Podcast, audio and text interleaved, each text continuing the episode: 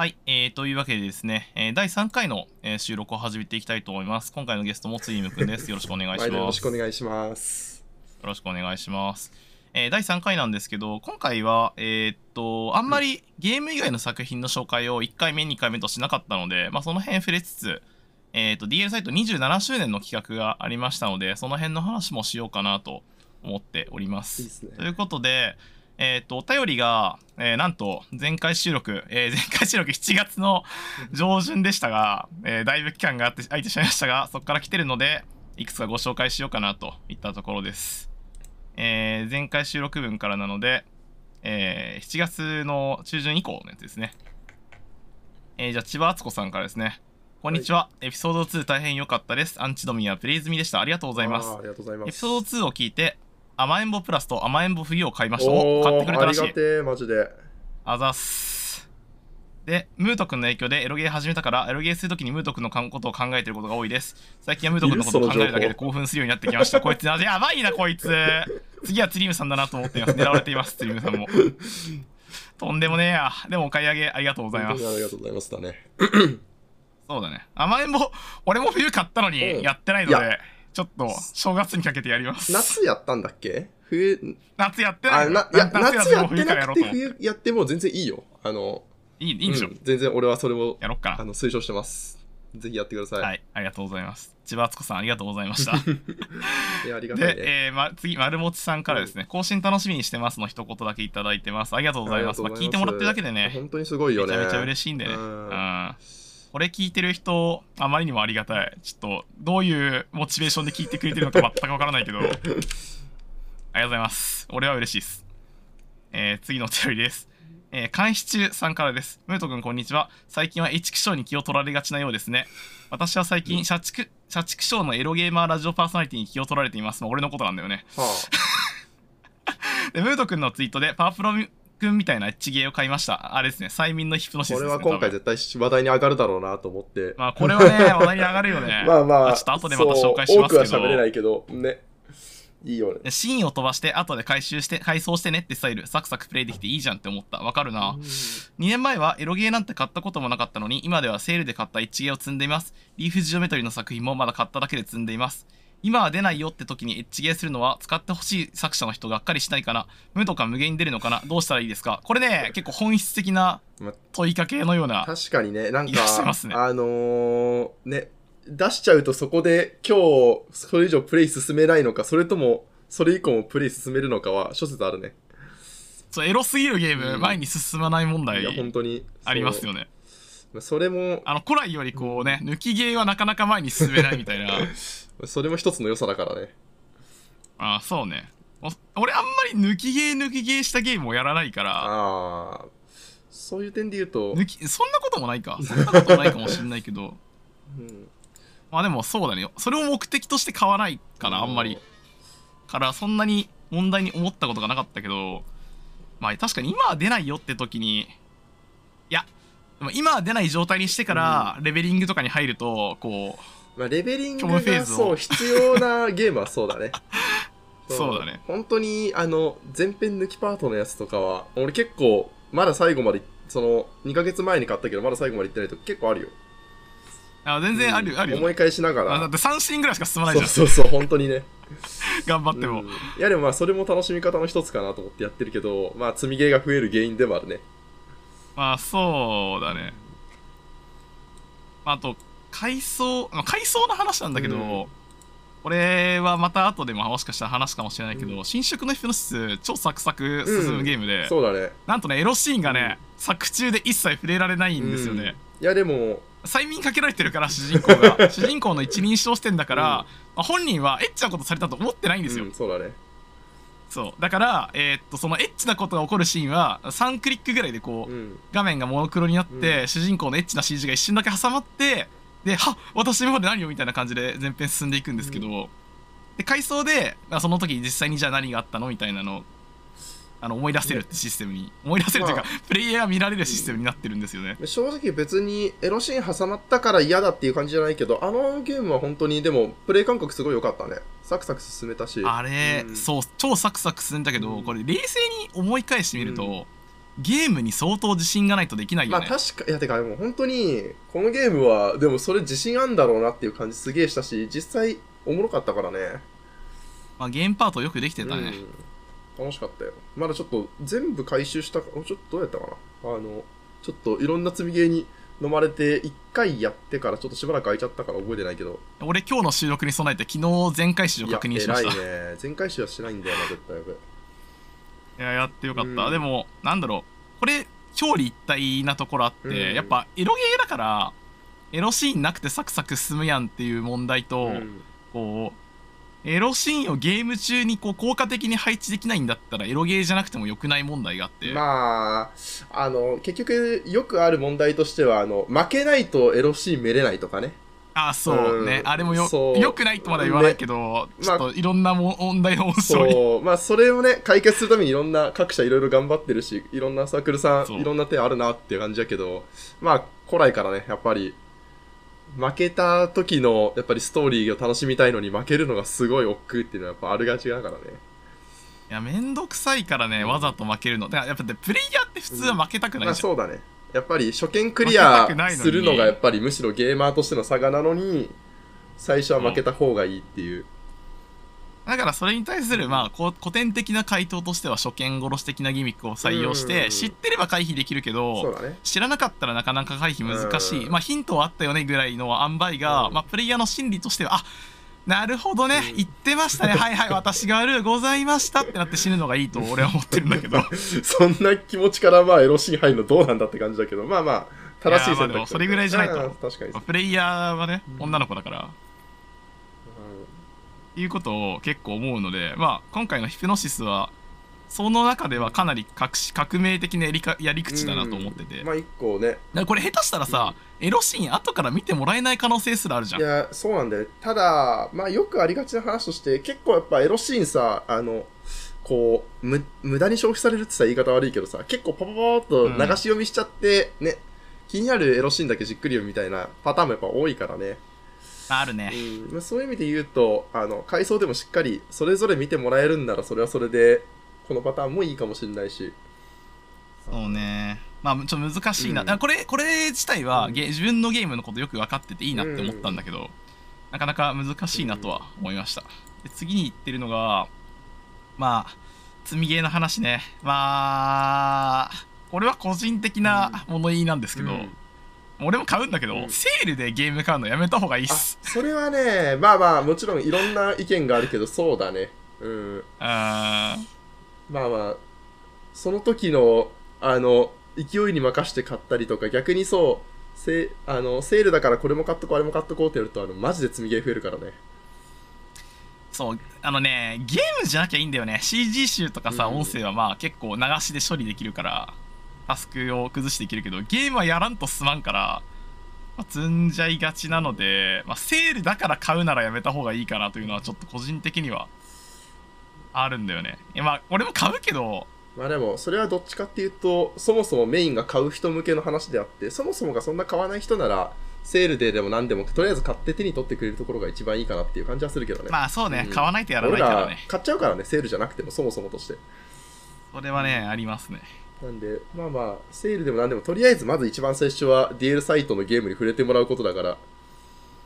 うんありがてえ話だよ本当におっしゃる通りで。あともう一個最後に補足しておくと俺も別に無限には出ません。マジでムート君に性欲を抱く通常人間は無限にには出ない。まあ何が出るとは言ってないですからね。投稿された方も。いいねはい。お便りありがとうございましいや本当にありがとうございます。たといったところでうん。お便りの処理が終わったので釣りム君から本題に入る前に何かあれば。そうだね。でもまあなんか前回から今回わかんない。あっという間だったかわかんないけど結構いいゲーム多かったんだけど短編がすごい多かった感じがしてそんなに今回長編ねあやってないわななる今回。前回から今回に関しては。あ確かに俺も長編らしい長編やってないかもな、うんだから意外とこっちの紹介はねサクッと終わるかも。もちろんいいゲーム多かったんだけどね。あはいはいはい、うん。まあなんで。じゃあということで、うん。先に DL サイト27周年の話をしておきますか。あそうか先にそっちだね。うんそうです、えー毎年恒例の創業祭が今年もありまして、まあ、皆さんも、まあ、俺たちが騒いでるのを見てくれたかもしれないんですけど まあ今年はね、うん。まあ、創業祭2023ということで、えーイベントを一応4つやってた3つか。うん。げ DA サイト検定と,、うん。えー、と新ジャンルの第2回、ね。あの春にもあったんですけど、あの DA サイトジャンルっていうのがあって、まあ、それの、えー、と新規ジャンル募集が第2回がございましてであと一応高野菜っていうのが、えー22日にページ公開されたばっかりかな、えーまあ、まずでページ公開だけで29日30日の2日間だけ、うん。まあ、高野菜をやるらしいえです、ー。もう。まあ、なので公式見ててもらえばいいんじゃないかな。な何やるのか分からんけどね。多分無料作品の公開とかやんのやんじゃないかな、えいー。全然知らないんだよねこういうのって。何やってるかいつもややっぱこの話になると、うん。やっぱり25周年かな、うん。の時にあった、うん。あの DL サイト川柳のことを思い出しました。あれ盛り上がったね本当にね。DL サイト川柳盛り上がったね。昔のツイッターみたいだったもんね、まあまあみんなねあのオタク川柳大好きだからそう優秀賞に入ったやつら、大体身内だったからね。それはねまあさ3分の2身内だった。ら、まあ、ムート君の身内がまあかなりあれ勢ぞろいっていうのだろうけど。やっぱあこれツイッターのオタク選手権だったのかもって思いながら見てた。ちなみに俺は佳作にすら入らずああダメだったかって思ってアテナちゃんが特別賞をくれました。あ いいね。りがとうございます。でこの間見返して今年もやってくんないかなって思ったら今年は DL サイト検定だったという話ですねちなみに釣りくん検定解きました？解いてないんだよね DL サイト検定。ページに俺検定うん。本気で解いたんですけど、うん。あの1点足りなかった。えー、どんなん出てくんの？えっとね問題的には、結構まあググって解く問題。あ別にこれ多分ググられることを想定して問題を作ってると思うので、逆に言うとググっても満点取れないんだ。まあもちろんこのすいや取れないね。どういう感じの問題？ググっても絶対無理だと思う何が？えーっとね、まあ、問題こ公開されてるから言っちゃうけど、うん。まああのおちゃらけた問題はもちろんあって、うんうん。たくさん、うん。まあ、DL サイトの運営会社の社歌社歌の歌詞としてこう正しいものはどれかみたいな。まあまあ調べても絶対出ないようなやつね。そう、うん。ちなみに出ないのには理由があってそもそも社歌がないからです。なるほどそういうことか。とかまあ割と本気目で難しい問題だと、ん。ググっても出ない系の問題だと、うん。そうだな。まあ出にくい問題からいくか、うん。えーっと過去惜しまれつつもサービス提供終了した DL サイトのゲーム制作サービスとして正しいものは次のうちどれか。はあ。1ノベルメイド。2ゲーム9993ちょびっと。4虹嫁っていう問題があって、うんまあこれは1のノベルメイドが正解なんですけど確か2006年とか すげえ前のいやちょっとさすがには全然わかんねえや。だったりとか、まあ俺らがググっても本数出なくてあのえっとね、うん。なんか俺たちが想定してる回答とうん。違いそうな問題があったりとか、うん。ああそういうことね。うん。そう結構ねあの手強い問題がありましたね、あと今回は4つ一応カテゴリーがあって、うん。全年齢、えー R18、あーうん、えー、と BL、まあ、TL そうだね。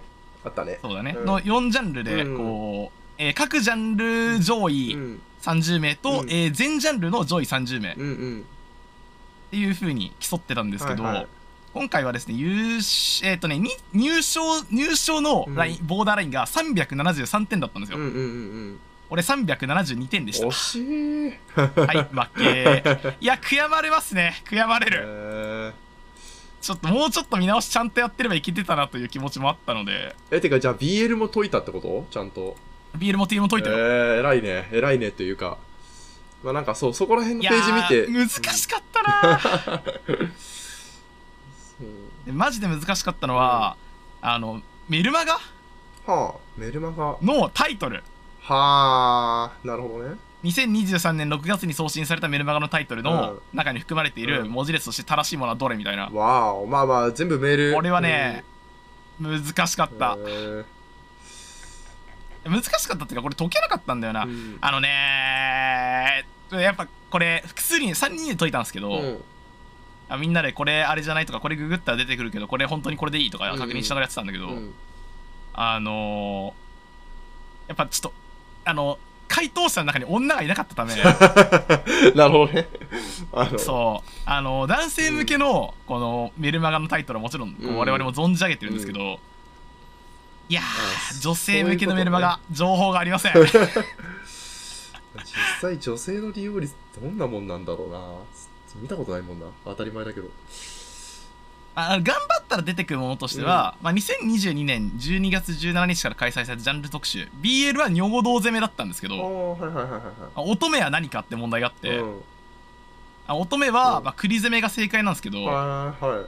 あの特集ページが一応トップからもう飛べなくなっててまあ、そうだね。もう飛べない。あの Google から直リンクで飛ぶと一応まだ見られるんですけどっうんていうちょっとテクニカルな検索が必要だったりとか まあでも本当にそういうあの検索駆使してなんとか埋めてそれでギリ372点だから。まあみんなだから検索して解いてくるのにプラスアルファで点数乗っけれた人がここにランクインできたってことね。そうそうそう。うんだから実際ね、まあ、女性向けうのん。各ジャンル点数を見ると、うん。えー、っとね TLBL 満点の人がいるのうで、ん R18 も満点がいったのかな？多分。うん成績上位者発表の欄今見てるけど100点いるね。いるんですよね、うん。で俺でもね4科目総合の満点はいなかったはず。本当はね。最高点387点。ががマックスかな、うん。だからね4ジャンルに精通してるのは難しい そりゃそうだ分かってます、ね、どんな性癖だよってなる。いやまあでもね TL はね、うん。1位がめっちゃいるから。うん。まあ。あ TL はね、あの頑張ったら満点取れる世界だったということが分かってますね、うんちょっと俺たちの回答が甘かったと言わざるを得ないですね、TLBL やっぱりあの100点これ3点配点なんで、うん。100点の次97点でこうあと30枚並んでるんで。本当だね。そう。だから1問外したらもうは2問外したらもう入れない世界ですね。うん。すごいな。でもこれちょっとみんな思ったよりガチで解いてたんだな。これはねが一部ガチで解いてる人間たちがこう各界隈にそれぞれ存在してるっていうイベントいやだった。でもいい。あのイベントにねあの真剣なのはとってもいいことだし盛り上がるのはいいことだからまあ多分最高難易度だったのは男性向け R18 だと思あうそうなんだ。満点の最高難易度は。ううんん。まあでもねあのかな。そう100%クーポンやっぱり商品としても魅力的だからね。いやそう100%オフクーポンは、まあ、欲しかったけど、うん。そっちじゃないんだよね俺欲しかったの。うん。DL サイト統一もし限定ピンバッジ欲しかったです。オークションとかに出てたら買っちゃおうかな。めちゃくちゃ欲しいけどねまああの違法な入手の仕方をしないようにだけ気をつけてもらって。いやーまあ発送されてからの話なんでまたちょっとだいぶ後だと思いますけど、いえー、いやでも創業祭盛り上がってるようで何よりですね。や悔しかったっすね。またまあいい企画だったと思うんですけど、うん。まあ難しい。やっぱあのこの検定模試みたいなのをやるとさ、やっぱこういうカンニング問題が常につきまとうじゃないですか、うんうんまあ俺も今回はがっつり調べてやるの方針でやったんですけど、うん。あのまあそれとは別に、うん。まあ、やっぱカンニングなしでどこまでいけるかっていうのは自分としても知りたいところはあって、そうだね。うん、ただそれを競う場がないのはちょっと残念だなというのはあったんですけど、まあでもこれは本気でやろうと思うともうテストセンター方式しかないですからね。そこまでやっちゃうとねもうイベントというかちょっとあれになっちゃうけど。まあまあでもね逆に言うと報酬用意しない本当にそういったバナナ逆にできるかもしれないけどちょっと今回はねまあ報酬あるとね目の色変わっちゃってるから、まあでも報酬なくてもやっぱちょっと名誉欲があるじゃないですか。まあ確かにそうか、うんまあまあなかなかそこはなかなか難しいなと思って。身内で問題作って楽しみましょうまた。まあ、ちょうどいい感じの、まあ、ちょっと問題内容もね、一部うん。3、4問ぐらい、こうどういう想定で問題作ってるのかわからないのがあったんで、もうちょっと、まあ、しかも点数でなんか商品を設けるんだったらう、ん。もうちょっとこうかっちりやってほしかったなという気持ちはなくもないんですけど、まあまあ今後もまたまあまあまあ周年ごとに来るでしょうこういうのはまあちょっと俺は川柳の第2回を待ち望んでいますので、えー、アテナちゃん、DL サイトの、DL サイトの皆さんよろしくお願いしますということで。はい。27周年企画的、あ、あとジャンルか。ああそうかジャンルねあ、つゆくん、ジャンルなんか、投投票しました？いや俺ここら辺さ全然あの見てる見てるだけで全く参加してないんだよねそうなんだ、うん。俺はねせっかくならこれ聞いてる人にも、まあ、参加してもらった方がおもろいと思うんで、うん。参加してほしいなと思ってるんですけど、まあ、新ジャンル、うんそして今回は、まあ、男性向けだとまず本番なしが増えました、うん、いや、あれね、本当に嬉しかった。まあ、これは必要だった、うん、本当に嬉しい。そうで次にうん。ネトラセが増えました、まあ、ネトラセもね、まあ、昨今の長いというか、まあ、要まあはネトラレと、ネトラレの中にネトラセとネトラレが混じってるのよくない、ねよくないってやろむずいんだよね、本当に。特にあの、NTR っていう略字が流行っちゃってる以上、ね、なかなか、ネトラセでも、ネトラレでも、ね、うん、なかなか難しいもともとネトラレとネトリはあったんだよね。ああ、ネトリあったんだっけ？ネトリはあった。ただネトラセがなくて。ね、でこれが増えて、うん。でその次に逆ネトラレも増えたので、うん。あのまあネトラレジャンルの細分化が進んだという。受け身系にさ、あの逆がつくと、もう一体何がどうしてるのか分かんなくなるよね。いやもうこれは何？二重否定みたいなのが出てきてるのよ。いやでもね、強い肯定なのかなみたいな、逆のネトラセなんだよね、つって。そうだ 逆に逆ってことみたいなそういうのあるよこれ。ね でもまあまあ、でもね、ネトリ系のジャンルのね、奥は深いからね、やっぱ読んでて、うーんってなることもあるし、ね。まあそうね、まあ、うん DL サイトまず多すぎなんだよね。まずしかいないこの国には。俺はね、あの、そう、男性まず多すぎ問題がまず含まれるから。そう DL サイト。まあまずじゃないやつは DL サイトじゃなくてファンザイってるから。これ語弊招くな、うん、いいや、やっぱね、純愛よりもネトラレに俺たちは興奮して生きてきたから。やちょっと純愛とかなんかちょっとよくわかんないものの話すると困るんだよね。何それ？うん。で次に採用されたのがロリババあーまあ、ロリバこれはねバーもね、ア私の待望の。いやもうあのぜひとも含まれてほしい検索ワードの一個だったからね。いやロリババマジで助かってます。もうこれ今後はこのロリババ検索タグさえ見ていれば、うん。まあちょっと致命的な見見落としを防げるので めちゃめちゃ助かっています、ねまあでもじいやーよかったわけ。そう純粋に自分の性的思考がね言語化されてるかされてないかってえらい違いだからね。ん。そうね。まあリョナの人とかも結構困ってるという噂はあるけど、うんね。やっぱりこうピクシブでこのジャンル欲しいのにマジでまだ4作品しかないとか平気であるからもっと流行ってほしいジャンルとかやっぱ単語って多いよね。そうね。まあネトラレについて言うと、うん。DL サイトめちゃくちゃネトラレ多いから、うんあのまあ細分化しとかないと一つのジャンルにいっぱい入りすぎちゃうっていうのはあるし、うん。まあ、ロリバーは前回からずっと投稿し続けてたからうん。採用されて素直に嬉しいなというのはありますね。いや逆アナルか。またまずじゃねえか。まあこれも逆やらなんやらなんかんやらって感じやけどまあまあ逆派ならまあある意味ストレートか、うんそうね、うん。逆アナルはストレートだね。逆にストレート、うん逆にストレートだね本当にまあ、男性向け男性受けってジャンルはあるんだけど、うん。あの男性受けの中身がちょっとあまりにもごったにすぎるということで、うんだいぶ。逆アナルが増えましたね。でも逆アナルだけを検索してるハードコアマゾンもいるんですね。まあいるだろうな、まあいるでしょやっぱこういうのってさ本当にやっぱりそこに興奮するみたいなのやっぱいくらでもあるからね。あそうね、ん。まで次が戦闘エロ。ああ戦闘エロもいいよね。なんか。あ戦闘エロなかったんですね。うーんまあ確かにそう戦闘エロとかねあのブザマエロとかそういうなんかなんたらプラス。あでもこれ結構ゲーム特化タグだよね、うんそうそうそうそう。かなりねあのゲーム探すときに特に抜きゲー関連のゲーム探すときにかなり使うワードだから嬉しいよね。そうね。やっぱスチルじゃなくて、うん。あの戦闘中にこうシームレスに色が見たいみたいな需要はやっぱあると思うんで、そこもメインかな。ともと SS 界隈とかやと結構多分主要ジャンルの一個な気するけどね。その戦闘あーそうかもね。エロとね。うんで次が、えー、ショタオネ。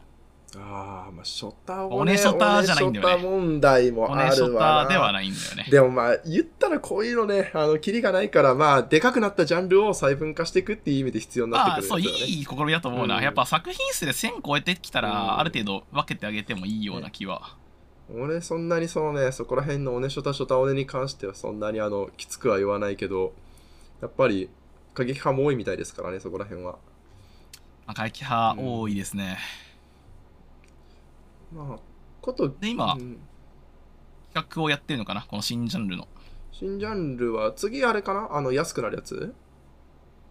あ今一応このジャンルでセールやってんじゃない？オリババーがセールしてたようあな気がする。そうなんだ。まあただ欲しいやつ全部持ってたけど。まあまあ。あの、まあもともとその界隈から出てきた人はね、そりゃそうかもしれない。で女性向けもチラ見しとくと、ドムサブユニバースと女性優位とオスオスの方のおっぱいとああ。ママママ。へえ。ママかママもあるんだ。うんまで体格差。あ、あはいはいはいはい。赤ちゃんプレイ、まあ、女性マゾが多いのかもしれない。獣人。あ獣人もあるんですね。ケモチンまあ確かにね。での需要が結構あるのかもしれない、えー、女性向けジャンルも奥が深いな。本当に、まあ、イメージできんところではないけど、なかなかね、あの、まあ、それなかったんだのもそうだし、まあそれなかったんだなまあまああるロリババアもままあまあそれなかったんだジャンルだと思うんだけどなあ、そうだね。まあでも、DL サイトのジャンルってそんなに乱立されてるようなものじゃないからね。あ結構初期にガッと作って、うんそれ以降基本的に追加がなかったものだから、まあまあ、いい試みです、まあまあまあ意外とこれないんだはあるんですよね、石化があるのにロリババアがない ストアがあるらしいまあまあまあ、なるほどね。石化あったんだ、逆に。石化はある、えー筋肉も多分ある筋肉？へえ。筋肉は女性向けまあ、多分そうだね。女性向けだろうね。うんわかんない。あの、女性の腹筋に興奮する、あの、ね。やっぱ腹筋バキバキの女ってかっこいいからってこと？まああり得るなそれはあるかもしんないけど。ということでね、うん。まあ、新ジャンル東京ということでした。まあまたやるんじゃない？結構、うん。まあなんていうかあのーこの結果が目に見えやすいしユーザーも参加しやすいうん企画っぽいから、うん。そう。俺も今度次は参加しようかな。まあ、第3回もどうせ春ぐらいにやるんじゃない、年に1回ぐらいのペースでやってくれればいい感じで増えそうだけどそうだね。まあまあうん手間じゃないなら、まあ、データベースへの負担とかないのか若干負担不安ではあるんだけど、手間がないならやってほしいけどね、多少増えるぐらいなら、うん。まああとこれはあれだよね。ジャンル増やした後にさ作品につけてもらわなきゃいけないじゃん、まあそうだね。まあでもそれはもうユーザーとねあれにもう逆にぶん投げちゃえばいいと思うけどね。ユーザーあユーザーでもユーザー側か。らと多分そうつけらんないからは無理だった DL サねそうだイトは。ったそうだった。ピクシブとかと違ってユーザーからはつけらんないからねこれそうなんですよね。だからサークル側につけてもらわないといけないんだけど。まあでもサークル側としてもも悪いことじゃないからね。あの自分の作品をこう売りたいっていうのをまあ出せるわけだからうん。悪い悪い話じゃないから。本当に。といったところで、まあ、2023年、まあ、27周年無事に迎えられてよかったねというところでした。いいね。あの来年以降もまた DL サイトをよろしくお願いしますって感じ。まあそう春のこのエイプリルフールのイベントと、うんまあ、秋のこの創業祭。うんのイベントでまあ遊ばしてもらってるんでまああクーポン無理しなくてもいいから面白いイベントやってくれると俺は嬉しいなと思うけど、でもクーポンないと意味ないっていうこのつまんねえオタクもいるんかないっぱい。まあまあまあそれは置いといてやね。本当に。ええやん別にこの3000円とかそれで騒がんでも。も あまああのね DL サイト符号の考え方なので。う1年に使ってる金額考えたら誤差やろ と思うんだけどまあまあまあ。まあ確かにでも100%クーポンはね俺ももらったらねビルネーメレット買おうかなってい思ってや俺もね100%クーポンもらった人にじゃあビルネーレットやってみないよって言い言いたいもんね。たいやちょっとね定額では買いたくないよね。いや俺買ってるから。失礼だけど。だ大丈夫です。僕は買ってますんでビルネーメルト好きな皆さん大丈夫ですよ。定価で買ってる人もいるんです。まあまあそういう人もいます。はい。でこれぐらいにしときますか。うんいいねじゃあねいつも通り DA サイトの話しますけど、うん。1本目何行こうかな？もうさっきちょっと喋ったそのままの流れであれああヒプノシスいきますか。うんまだランキングにいますからね、うん。じゃあ、えっ、と、1本目、新色のヒプノシスですね。これは釣りウム君も俺もやってるそうから。だね。やってるやってる。まあ、ゲームとしては、うん。えっ、と、まあ、催眠学園ものですね。まあそうだねまあ、もっと重要なこととして、うん。まあ、パワポケ大好き人間が作ったゲームですね。これさちょっとあれなのがさこれゲームページ行かないとそれわかんないじゃん。ああ、なんならそう。ねゲームページに行かないと、うん。パワポケゲー、パワポケへの激しいオマージュがあるゲームであることはわからないね。というよりなんならゲームページもさよく見ないとちょっとわかんないっていうかまあそんなにあのめっちゃ前面に出してなくない？まあ、確かに、うん。まあ、この紹介 CG が、うん。まあ、7枚あって、うん。まあ、7枚のうちこれパワーポケっぽいなって思わせるの3枚ぐらいだから。そうそうそう。でなんかこれだけだと本編その全部それなのかなんかそのね一部のとこだけこうなってるのかがわかんないからさ。意外となんかそのトップページだけ見るとあの、中のゲーム性わかんないっていうのは、あ正直俺は本当にこれでいいんかなってちょっと思ったけど、まあ関係なく売れたね。みんな。あ売れましたね まあみんな気づいて。まあ、ちょっとやりすぎて大丈夫かなと思ったけど いやでもよかったよ。やっぱ俺たちみんなパワポケ通ってるってのもあるけど、まあパワポケね、みんなちょっとは触ったこともあるんじゃないかなって感じだし。まあ、パワポケシリーズが死んでしまって久しいですからね、いやでも、俺もゲームアドバンスの作品ぐらいしかやってないんだけど、うん。のっす、まあいやこのゲーム結構すごくて、うんうん。まあ、パワポケシリーズ知ってる人にしか伝わんないかもしれないけど、うんあのアルバムっていう要素が、そうだね。まあ、あるんですよね、うんパワポケはね、もうあるね。あのちちなみにこれパワープロのことじゃないですよパワポケですからね,、うん。あのパあのワポケの。これちょっと知らない人にちょっと言っとかないと、うんパワポケシリーズとパワープロシリーズはかなり明確に別物です、まあまあ、あの、純粋に作品に入り込んだ RPG 要素が強かったりとかね。だいぶシステムが違うからあれだけど。まあパワープロはね、うん。プロ野球ものですけど、うん。プロ野球ものというか、まあ、あの、サクセスもあるけど、結構真面目な話というか、まあ、選手育成に結構念頭を置いたゲームだけど、パワーポケはシナリオに念頭を置いた、まあ、いわゆるアドベンチャーゲームとしての側面がかなり強い。シリーズなので、うん未来人や、うん。あの、地底人や、これ以上喋る。と、パワポケの宣伝になっちゃいそうだからあれだけど。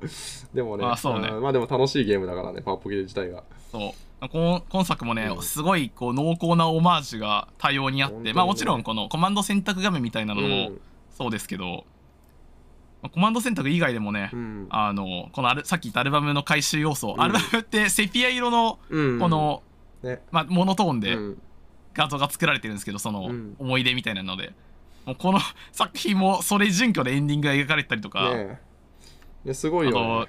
イベントからイベントへ移動する時のピロロロロっていう音だったりとか BGM もね、うん。なんかどこかで聞いたことがあるような。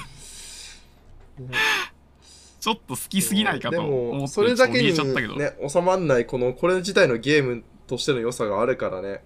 あの、本当にただただオマージュやりましたよだけじゃないのがすごい良かったよね。ああそうね。ちゃんとエロゲーとして成立してて、まあ、作品シナリオもね、うん。あのどことなくパワーポケの面影を感じさせるような、うん。まあ、パワーポケシリーズって結構あのまあ野球部があったんだけど、うん。なんか事件があって野球部員が自分だけになって、うん。あと8人集めねえと甲子園に出らんねえみたいねな、最初はそういうとこからスタートする。そうよくあるんですけど、ね。まあ、今作もそんな感じなんですよね、生徒会メンバーがある日催眠にかけられて自分以外全員いなくなって。うんまたね、生徒会メンバー可愛かったよね、結構ね。あそうね。生徒会メンバー可愛かったんだけど、まあちょっと残念だったっちゃ残念だったのは生徒会メンバーのエロシーンがね。ああ、そうだね。まあまあまあ。そう。あの各各キャラ 1,、1シーンプラスアルファぐらいしかないんですよね、うん。そんなにそっちは掘り下げたものはなかったね。まあまあせっかくだからもうちょっと掘り下げても各キャラ3シーンぐらいずつあってもよかったんじゃないの？やなん。っていう気がか DLC 中かなんかね、アップデートされるようなものがあるなら全然まだまだ拡張性高そうだったから。ねうん。俺全身埋めたけどアイテム欄全然埋まってないんだよな。あ、そうなんだ。うんなんかやってないことがあるのかもしれない、もともとのパワーポケから言ってかなりこう条件ね、自分で探すの難しいやつって結構多かったからね。あそうね。まあらでもねランダムイベント系はねかなり排除されててまあちゃんとうん。DL サイトのゲームとしてうん。サクサク遊べるようにはなってますね、偉いね、本当に。いや、あもうオリジナルがちょっと さすがにランダムイベント多すぎだったので、うん。いやいやもう、あの、ね、テンポもいいし、本当にいいゲームだったなと思うよ。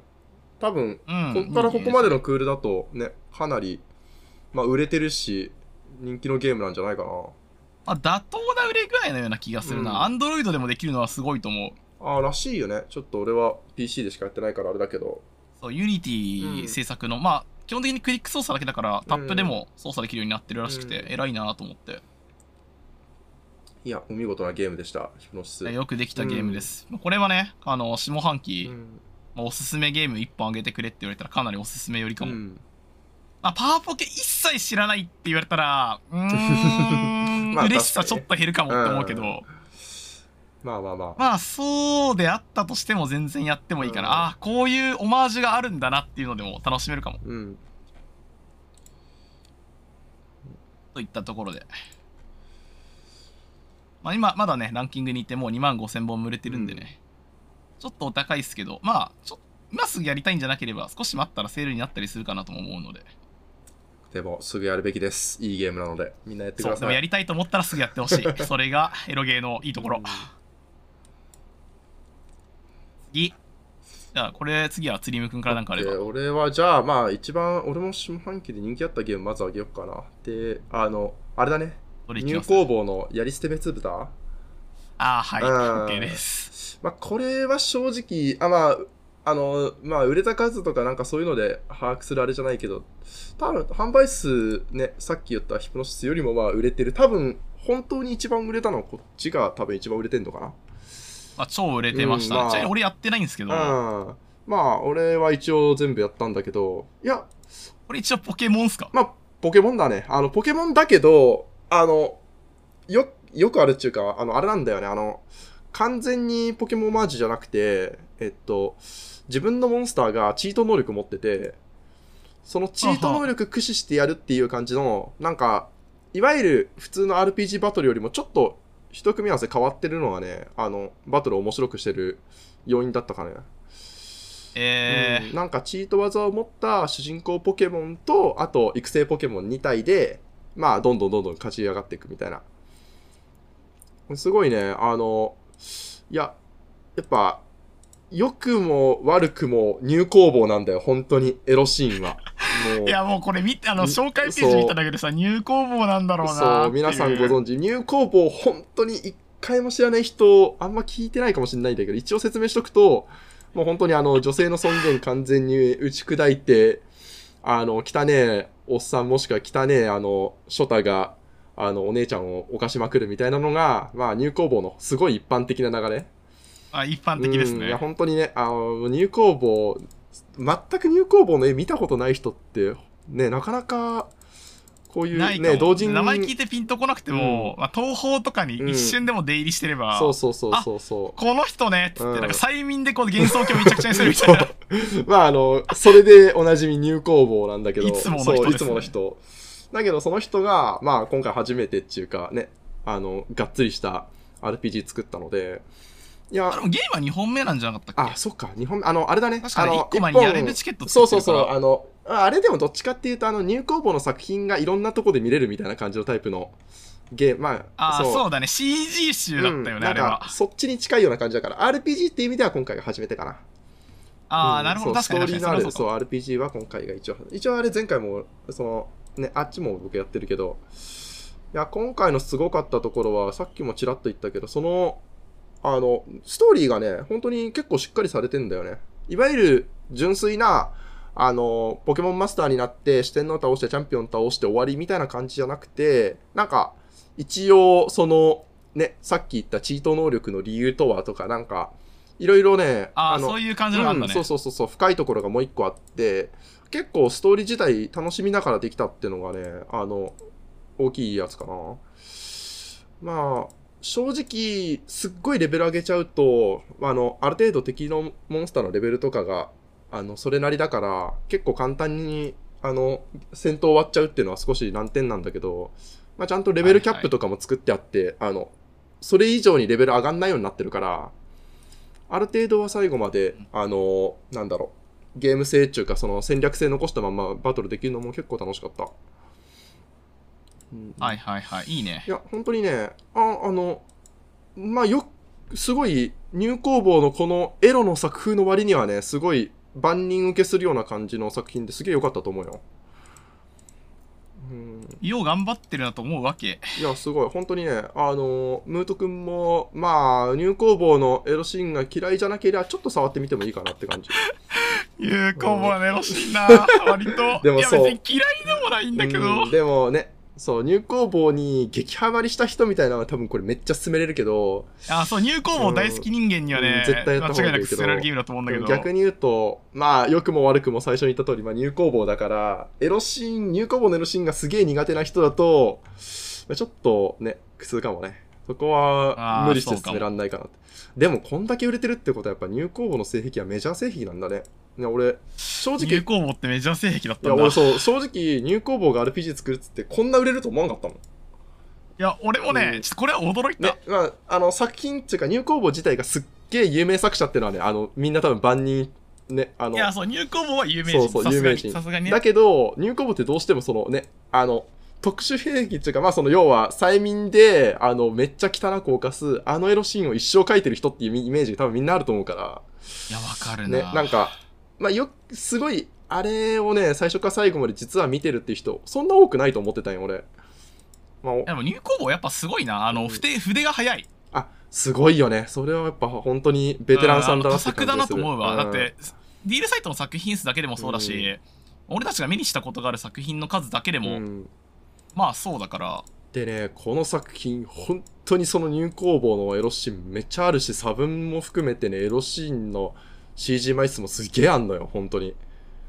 いや、もうそれがね、すごい、本当に、いやこれ、うん物量すごそうだよね。ガチですごい。あの、いわゆる、相手トレーナーと勝ったらセックス当然できるんだけど、それがね、あの、使い回しほぼないんだよね。えー、すごいな。すごい。。本当に、あの、散りばめてある普通の洞窟の中に出てくる女性ポケモントレーナーに、それ用のエロシーンがあるってのが、やっぱすごい、あの、力感じた、本当に。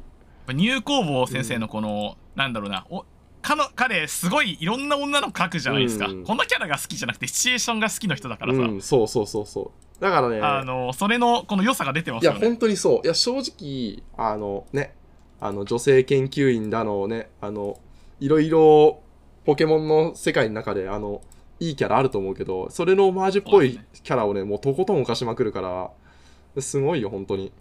その物量だけでも感動するレベルだし、まあ、あの、買う価値はあるんかなって感じする。物量は単純に俺たちを感動させてくれるからね。そう。え本当にね、やっぱ、ちょっと、あの、物量に押されるとね、あの、俺たちもちょっと感動が先に出ちゃって、いや、いや、わかるな。感動、先に立っちゃうよね。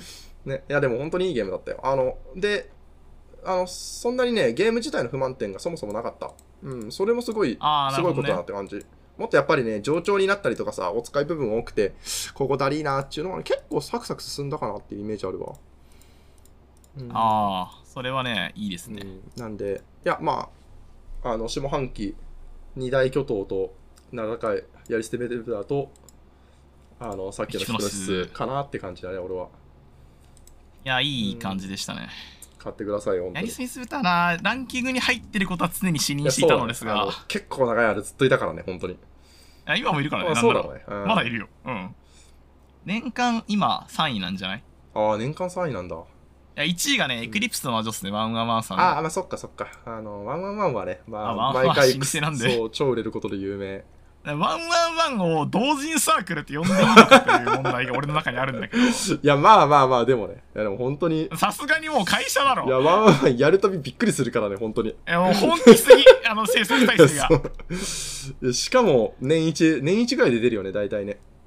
年1本ぐらい出してるね、うんペースとしてはね。まあちょっと話はずれたけど。うん。いやちょっとねう、んまあ、ランキング見るとね、なかなか、いいねまあ、ランキング、年末にね、あの、そのランキング全部語るのはちょっとやりたい節はあるね。あーちょそれは年明けてからでもいいかも、ね。あ確かに明けてからランキング確定してからでもいいかも。来年収録でも。はい。というわけで、やりすぎすぶたでした。ネクストですかね。ありがとうございます。やりすみスブターでした。こっちのデッキから次、何やろっかな。ちょっと面白かった、ゲームプレイが良かったということで、バレないように裸コートで露出するセレカさんっていうゲームがはいはいあったんですけど、はいはい。あったね。まあ、このゲームがどういうゲームかっつうと、えーエロメタルギアソリッドです。いいね。あの、でも、確かにさ、あの、想像する通りなのがすごいね、本当に。いや、このゲーム、うん目的とかあんまりなくて、うん。あの、主人公のセレカさんっていうう、んちょっと言ってる女の人が、うんあのいろんなこの恥ずかしい衣装を着た状態で、こう夜の公園とか、うん。まあ、夜の商店街商店街じゃないな。なんだろうな。路地裏、うん。みたいな場所で露出したりしまくるというゲームなんですけど、うん。まあ、あの 3D のうん。このキャラクターが歩き回って実際にこのなんでしょうあ通行人の視界があってっていうタイプのゲームなんで、ううん。ーんなんて言ったらいいんだろうな。このゲーム、うん。もちろんちゃんとエロいんですけど、うんこのゲームでしこるというよりは結構爆笑みたいなところがあって いや、でも、ロスト系ゲームってさ、往々にしてそういうパターンあるよね。まあ、露出系ゲームちょっとやっぱバカっぽい、バカっぽく、絵面がすごいバカっぽくなっちゃう問題みたいなのありますよね。あの、あまりにね、あの、本人がそう、この露出に対して、あの、真面目すぎると、そもそもこんなことにはならないという話になるからね。やっぱ、え露出ってうんなんかほんのりエロくてずっと、うん。あのー、なんかここでしこるぞみたいなのがあんまないあ確かにね。あのーまあ、要は、バレた時のお仕置きみたいなんが一応まあ多分ポイントなんだろうけど、そう、うん、基本い的に俺でもやっぱりうん。このゲームを通して露出って深いなって思って、だってうん。誰もいないとこで露出しても仕方ないわけじゃん、まあそれもどうかなっていう感じだけどね。うんそれも露出じゃないんでただ脱ぎたいだけの人なんだよ。十分露出は露出だけど、まあまあでもね、あの、まあ家の中で全裸でも誰も咎めないから、ね、まあ要はリスクに興奮、あリスク、スリルに興奮してるってのはあるからね。そう。だから見つかっちゃダメなんだけど、うんあの見つからないと困るんだよね。ああ、確かに深いね。露出に対して。見つけてくれる人がいなきゃいけないんだけど、うん。見つかっちゃダメなのよ、うん。まあそりゃそう、当たり前だけどね。そうそうそう、まあ、だで露出ってそれが本質じゃん、うん。でも。いや俺このゲームやってないんだけどさ、それより気になったの、この 3D の出来どうだった？3D の出来はね、うん。結構いいですね。なんか、まあ、物理周りはね、うん。ちょっと怪しいところもある。貫通したりとかしてるんですけど、まあでもこれはね変な衣装が多いんで仕方ないです。あの二なりチンポがコートの前を貫通してとかもう仕方ないんで。仕方ない。ね。仕方ない。いやあもうチンポでかすぎるもん。いショップだけでも結構いろいろあるもんね。やそうこれ着せ替えゲーとしての側面があって、うん。まず主人公の髪型がうん。10種類ある。あるあ、すごいね。し、うん。えっとねお尻と胸のサイズ、えスライダーありあます、はいはい。変更できます 3D 作品でやっぱり一番いいとこそこかもしれないよね。爆乳 OK ですまあ俺はずっとミニチチやってましたけど やっぱ、あれ明らかに戦ってはいけないような格好で戦わしたりとかね、やっぱ 3D 作品往々にしてあるタイプのやつね。やっぱケツのスライダー最高にすると時々コートから あのはみ出してるのめっちゃおもろいんだよねまあまあ、あるあるだけど。物理干渉してるって、うんえでも 3D の出来がいいのはすごいいいことだよね。だから着せ替えてねお好みのこうセレカさんでプレイしていただければなという感じなんですけえ、どてかちょっと待って、ショップページ見て初めて知ったんだけどさ、これ身長変えれんの？あ身長も変えられますよ。すごいね。身長変えれるのは結構なかったりするけどね。まあ身長はねさすがにね、うん。このゲーム調整部分では見たいようでああ、あのなんだろうこの変な動きになっても許してねって書いてあるああ、まあまあ仕方ないね。そう。あまあしゃあないしゃあなどいうしても身長はね、変えちゃうと結構いろんな障害起こるはずだから。そう全部の 3D を対応するのは無理だから、うんえでもすごいね。それで、それでも採用したってのはやっぱり、あの、そのニーズに合わせたってことだからすごいよ。いや結構ね、うん妥協のないゲームで、うんまあやっぱゲーム的に説明しとくと、うんあのクエストがちゃんとあるんですよね。ああ、はいはいはい。その1マップでごとに、ね。あのこのやったことに応じてポイントがもらえるようになってて、はいはいはいはい。あの例えば、まあ、ただ露出してうん。人に近づいていくだけでもポイントもらえるんだけど、うん。あの明かりの下で露出してるとか、まあね、それ露出鏡的にはポイント高いよね、そりゃあそう。特定のポジション あの橋の上とか、うん。あの噴水の前とか。あの露出鏡がップ内のさ、特定の場所でっていう指定があったりとか。淡々とそういうミッション課してるのちょっとおもろいな。あと人に見られてる状態で丸々とか。う ん見られるのもあれに入るんだ。見られてはいけないわけじゃないんだ。で主人公基本的には、うん。えー、とコート着てて、うん、はいはい。まあ、えー、とコートの前を閉めてる状態はどこから見られても大丈夫、まあ、露出鏡の標準装備。で。前を開けるとうん。前方180度からの視界で、えー見つかる、はいはいはいな見つかるとか発見ゲージが上がる、はい。でお尻出してると、うん。前からは見えないんだけど 後ろから見られた時にっていうのがあってはいはいはいはい。だから前とお尻を両方出してる状態みたいなのができるのよ。う んまあもちろんね。完全に脱ぎ去ってっていうこともできるわけ俺の大好きなプレイは、うん。あの通行人にわざとぶつかって謝るっていうことができるんですよね。ごめんなさいっつって、はいはいはいうんで謝ってる時にお尻出してるのが好き ペロンっつって。いいね。じゃあこういうミッションもあります。あの謝ってる時にお尻を露出してろ お尻を露出した状態で謝罪するってていうっいうかでもすごい。それはねやっぱ 3D 作品だ。やっぱ今まで何個か露出作品ねあの俺もやってきたけどさどうしても 2D 作品だとそこまでさあのお尻出してる状態とか前出してる状態みたいなのうまく表現できないし難しいじゃん。難しいね。いや 3D 作品にしたことでかなりそういったところさあのねあの対応させてゲーム性に落とし込んでるのすごいいいなと思いやそうゲーム的な楽しみがね、うん。思ってたよりもかなりあっうて、うんあとえっとね全全裸になった状態で〇〇みたいなのもあるんだけど、うん。あのーえっとねコートを着てる時は、うん。すぐ前隠せるしすぐお尻隠せるんですよ、まあそうだね。下ろすだけでこのゲームななんとバレットタイムがあって。あへええー敵あの 敵じゃない、うん。通行人にうん。見つかるじゃないですか、うん。で見つかって発見ゲージがぐるーっと上がってくんですよ、うん。でマックスになるとゲームオーバーなんだけど、うん。あの赤まで行った時、うん。えっ、とね75%か80%ぐらいまで行った時に、うん。スローになって、見つか 見つかってるぞって教えてくれるんですよ、まあまあ、はいはいはいはい。でその状態で、うん。まあ、例えばコート着てたら、うん、シュンと。あの即隠せばいいんですよ、まあまあそうだね。そう。なんだ気のせいか、気のせいかとはならんだろうと思うんだけど。まあまあでもやっぱ暗いから。まあやっぱりちょっと暗くてよく見えなかったから、っていう感じのゲームではあるんですけど、うん。まあこのゲームあの歩いてる人とかも結構的確に配置されてて、うん。やっぱねあのコートの前開けた状態でねあの何も知らない青年の後ろをねつかつか歩いていくのねちょっとおもろいんだよね、いえーいや、面白そう。正直ね、ちょっとやってみたくなった。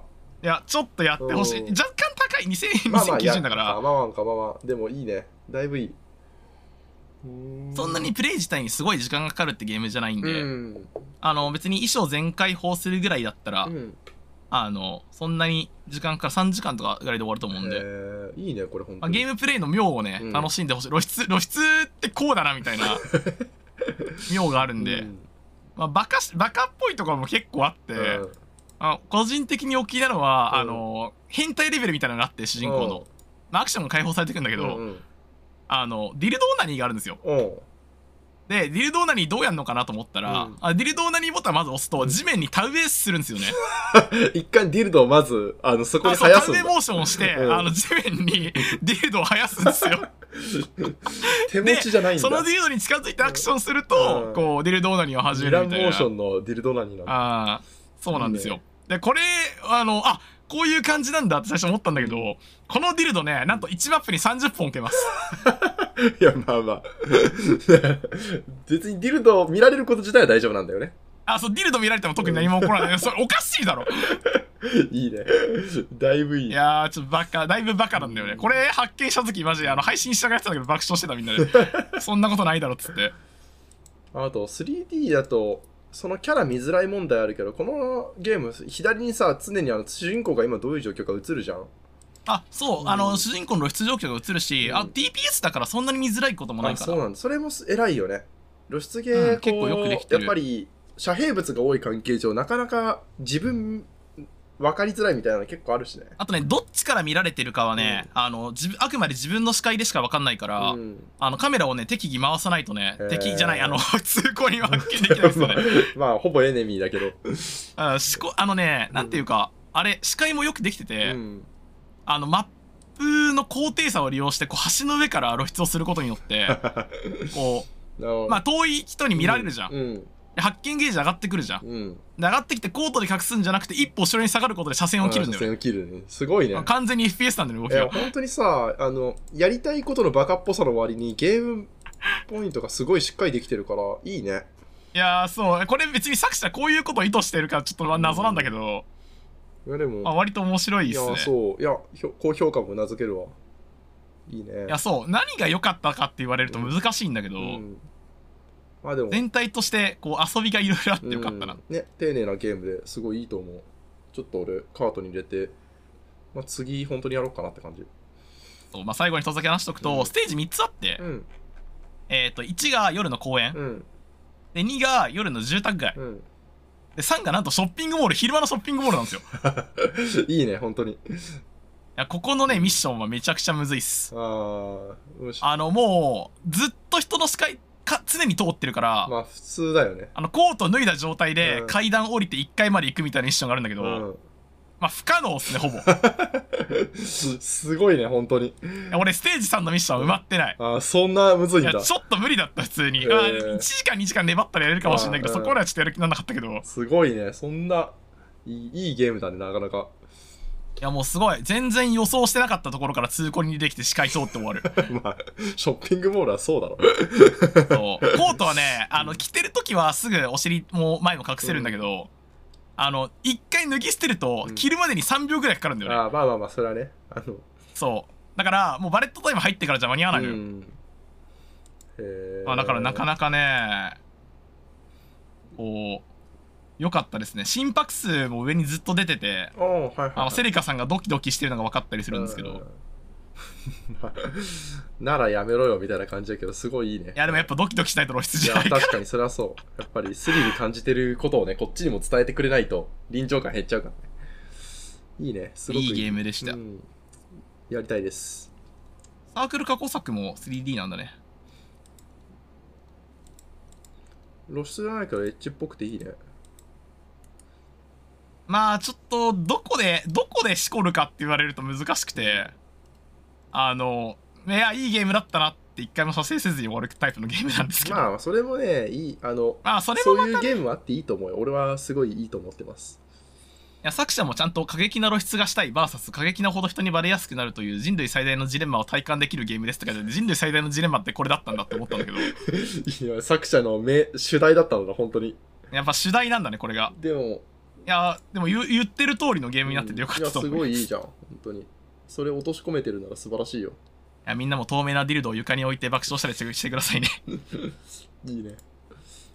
はい以上バレないように裸コートで露出するセリカさんでした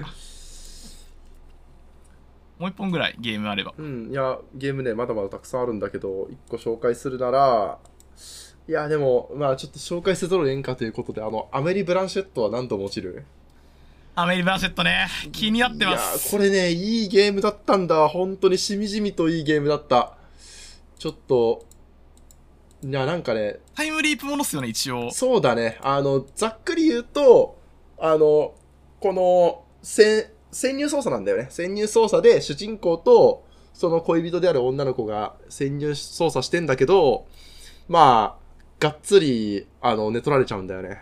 その、ヒロインがね。で、うん、あの、最終的にはそれの上に黒幕の、えっと、イン、あれ、企みも、あの、え阻止できずに、まあ、ヒロインは落ちちゃって、えっと、まあ、組織の、えっと、あれも失敗しちゃうっていう、任務も失敗しちゃうっていう、どうしようもないとこからスタートして、それをまあ何回も何回もループして、あの、ヒロインを助けつつ、あの、相手の企みも阻止するっていうゲームなんだけど、いや、はいはい本当によくできてんだわ。あの、一番、そもそもシナリオがすごいってのある。今のシナリオだけでも結構なんか良さそうだけど、いやそう良さそう、うん。面白そう。いや、マジでね。いや、3倍ページもね魅力的だわそう。このゲーム。いや、このループね、すればするほど、あの、ヒロインの、あの、インランドだけ引き継いじゃうんだよ。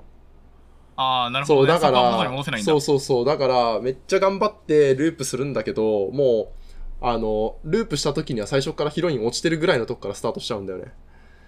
で、ね。そう、それがね、かなり無力感があって、本当にそそられる。し、あの、敵のその、あれが、敵のっていうかその、よくありがちなネトラレものさ、その、主人公とヒロインのネトラレものさ、なんか、街のおじさんとか、いろんな人らに誘惑されてネトられるみたいなのがあるけど、はいはいはい。この、この世界はマジで、もう、ものすげえ強い竿役みたいな奴らが数人いたりして、もう、そいつらね、あの、圧倒的な力で寝取ってくんだよ、本当に。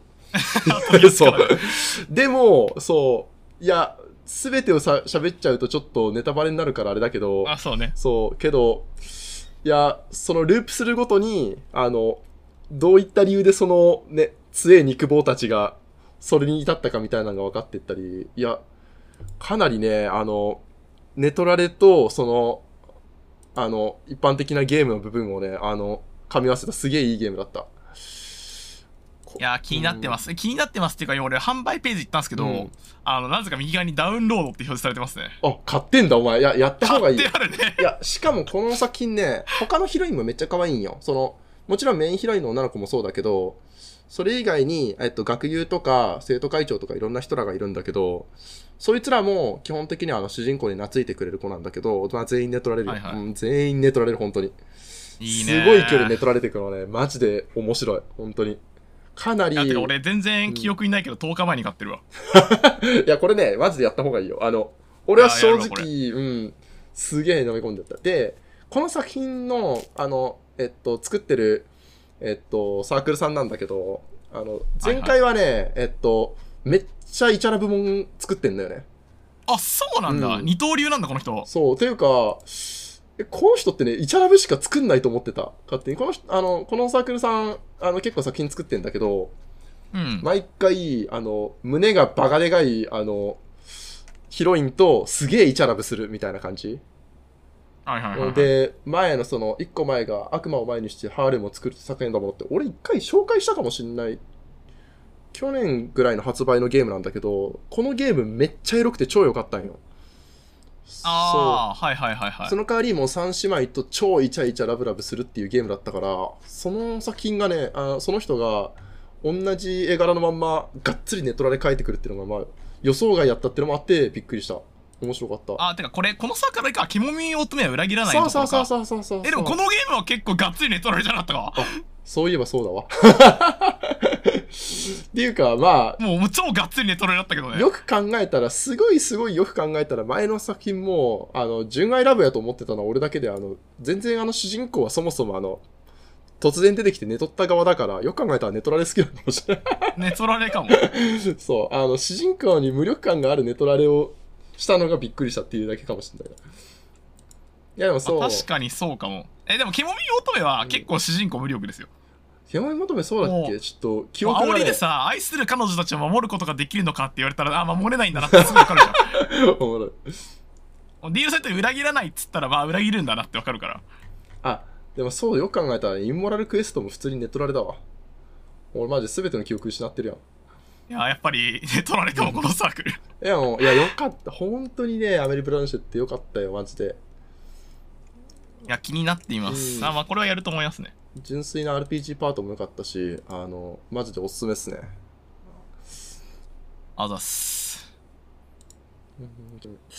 ゲームしか用意してないけどゲームまだ喋っても大丈夫？いいよ。もう一本喋ろう。まあちょっとあの時間も時間やからさっくりしたゲーム喋ろうかなと思うけどさっきあれまあちょっと待って。これスーパーパンチボーイは喋らせてくれ。スーパーパンチボーイはい本当に。結構最近発売したもう1週間ぐらい割と最近だねまだね。うんじゃないかなと思うけど。いやこれはね本当にあの特殊性癖向けのための本当の抜きゲーって感じでもうエロシーンエロシーンエロシーンって感じなんだけど。いやこれねあの言葉じゃ説明しきれずぐらいぜひともみんなスーパーパンチボーイでググってトップページに行ってくれって感じな感じなんだけどシナリオ説明するとあの女しか入れないところにショタの、はいはいはいあの旅人が来ちゃったと。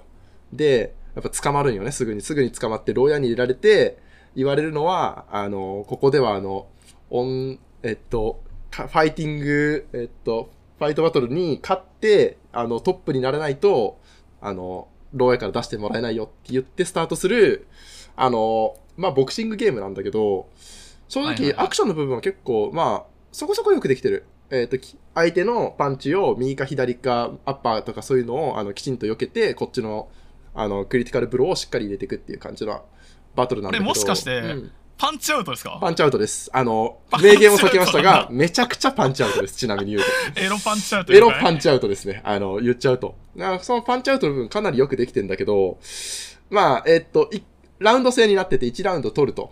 1ラウンド取るとね、はいはいはい相手が、やっぱり、こっちにお尻を向けながらダウンするんですよね。まあ、すごく。ああなるほどねで、そのお尻に、こう、注目することで、エロシーンがもらえるんだけど、次の瞬間、やっぱり、あの、主人公が勃起しちゃって、うまくパンチができなくなると。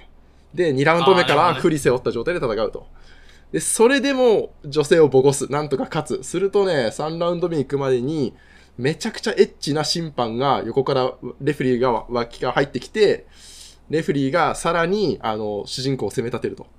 なんなら、ねそう、KO 状態から戻った相手の女の子も、あの、一緒になって、あの、主人公を攻め立てると。もう、何やってるのか分かんないぐらいに 攻め立てられて、もう3ラウンド目攻撃、バス停、モリモリの状態で3ラウンド目にやって、3ラウンド目負けると、エッチなお仕置きが待ってるみたいな。ああなるほどね。うん。あのね、すげえ、かなりシーンが多いんだよ。いその、いあそんな多いんだ。なん。かあんまり多くなさそうなのかなと思ってたけど。あの、負け1回目、負け2回目、負け3回目とか、1ラウンド目勝って2ラウンド負けとか結構分岐があって、それごとに、あの、回収できるから、結構いろいろね、あの、一人の女の子相手で、あの、エロシーンがあるし、あとはまあ純粋にその、戦、戦える相手も結構多いから、はいはいはいうん、そういうのもあって、かなりね、あの、用意したらエロシーンは多め、あの、その、ゲーム性の割にはすごい多い気がする。いや、でも本当に、良くも悪くも、もう絶望的な体格差のお姉さんに責められたい人向けだから、もうこの性癖が刺さるんなら、絶対買った方がいいし、うん。いや、かなり満足させてくれる、これ。すごいなこのゲームも、うんエロパンちょっと興味あるないやあの、サクッとできるし、面白いよ、本当に。まあ、あ、結構サクッと終わるんだ。というか、あの、いわゆる、その、間間があんまりないから、もう、勝ったらつ次、勝ったら次、勝ったら次だから、はいはい。まあ、全部一個一個、その、エロ埋めようとすると時間かかるけど、最悪、ストレートで勝っちゃっても、後でエロシーン自体解放されてるから、死んで見れる。あだからー、難しいとこだな。それ、後から、その手のゲーム最近結構あるけどさ、うん、いやっぱ、シナリオ中で見ないと意味なくなや、いかそう。でもね、これがね、そもそも、デバフ食らった状態で勝つのむずいんすわ、かなり。あ結そうだろう構ね、ね。デバフがっつり食らった状態で勝とうとすると、本当に一個一個避けなきゃいけなくなるから。いや、面白いよ。そういう意味でも、バステモリモリの状態で戦うの面白いし、あの、がっつり負けイベもあってなお面白い。すごいよね。この、あの、ショップページに書いてあるけど、バトルが1対1とは限らないって、ボクシングでそんなことはない。そんなことはない。もう2ラウンド目から、あの、突然2人に増えるし、まあ、そもそもボクシングじゃない、本当のこと言うと。まあ、普通にあの、ファイトだから、まあ、ボクシング風味なだけで。まあ確かに、うんボクシングとは言ってないからそうボ。クシングとは言ってません、全然。なるほどそう、いいです。あの、本当にいいゲームでした、これ。あの、そこに特化したゲームっていうので、かなりあの、サクッとできるゲームなんでおすすめです。以上、スーパーパンチボーイでした。で、次、ちょっと、さゲームの話をずっとしてるんで、うん。たまには画像ものの紹介もしようかなと思うんですけど、いいね。2023年の画像漫画何から紹介するかめちゃくちゃ迷いますね。まあ、当たり前だけど、漫画だけで超一大ジャンルだから、こんなおまけみたいに喋っていい内容じゃないからね。い。や本当にそうなんだよね。えー、何何にしようかなあ催眠術ってすごいからいきますかああ、催眠術ってすごい。催眠術ってすごいわ。ね。催眠術ってすごい、まあ、うん朝なぎってすごいっていう いやあの皆さんご存知の「フェイタルパルス」浅薙先生の、えーっと振り込みの新作だったんですけど、うん。まあ一応発売日が2023年1月1日になってるんで、うん DL サイト的にはああ、そっか。そう、そういうことね。うん。あシナリオ的には、えー一応主人公がえーっと妹と,、うん、えーっと妹の幼なじみに 催眠をかけてるっていうシチュエーションなんですけど、うん。これネタバレしてもいいんかな？まあ、もうショップページのあれ見るだけでほぼシナリオわかるからいいんじゃない、まあそうね。うん、いや、まあ、浅薙先生の過去作を、まあ、よ皆さん読まれてると思うんですけど、うん。一応説明しとくと、うん。やっぱ浅薙先生ってこう、あの女性の人権みたいなものをうん。とにかく軽視することで、こうん。まあそうだね。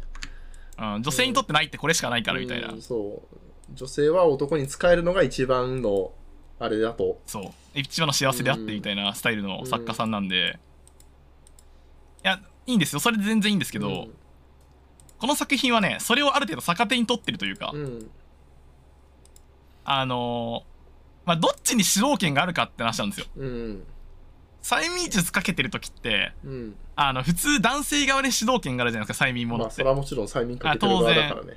うんそうだから女性側は嫌がってて、うんあ男性側はエッチなことがしたいから催眠術をかけるっていう、んああまあ催眠ってそうだよねっていう前提が我々の中にあることが、うんもう前提の作品なんですよこれは、うんだから催眠術ってすごいっていうタイトルだけど、うん。まあ実は催眠にかけられてるのは主人公なんですよね、うん。つまり主人公は昔有望だったけど、今はカスのニート、でうん。えどちらかっていうと将来有望な妹うん。に対して催眠をかけてるっていう、まあ割とよくある催眠シチュエーションから作品が始まるんですけど、実際のところ主人公がそうなっちゃったのは、うん。えーっとちっちゃい頃にうん。つまり主人公がまだ輝かしい未来があった頃に、うん。妹たちがう、ん。主人公の進歩を目的にして主人公に催眠をかけたからこうなっちゃったんですよ。で主人公に対してかけた催眠は私たちをずっとこの、うん。なんだろうなあの過当な見つめとして扱ってほしいと。うん。主人公はそんなことしたくないまともな人間だから のにうん。それをさせてたっていうのがうん。最後に明らかになるっていう二重のストーリーがあるわけですよ。ね。うん。いやあたかも1回目この最後まで読むまでは、うん。あのカスの主人公がうん。こうあの妹たちに催眠をかけてるかのように見えるけど、うん。実際のところは主人公がこうなったのも全て妹たちのせいで、うん。あの主導権がある。つまり自分たちのエロい欲求を満たしてるのは女サイドなんですよ全て、うんっていう作品で、俺はね感動しました。すごいこんなストーリーを作れるんだと思って。いやでもすごい、あの、いい作品だし、まあ、その展開知ってても知らなくてもかなりね、あの、よ読み込めるっていうか、ぐっと引き込まれるようなシナリオだよね。いやラブストーリーだね、うん。いや、かなりね、あの、まあ今までのフェイタルプラスとは、あの、ちょっと違った。まあやってることはちょっと、一味違う。やってることは変わんないんですけど やってることは正直変わんないけど。ねやっぱ巧みですよね。うん、いや、すごかこれはね、フェイイトパルスじゃないと出てこないと思う。いうん。やすごい、浅柳先生、新たなうん。作風を切り開いたなと思って、うん。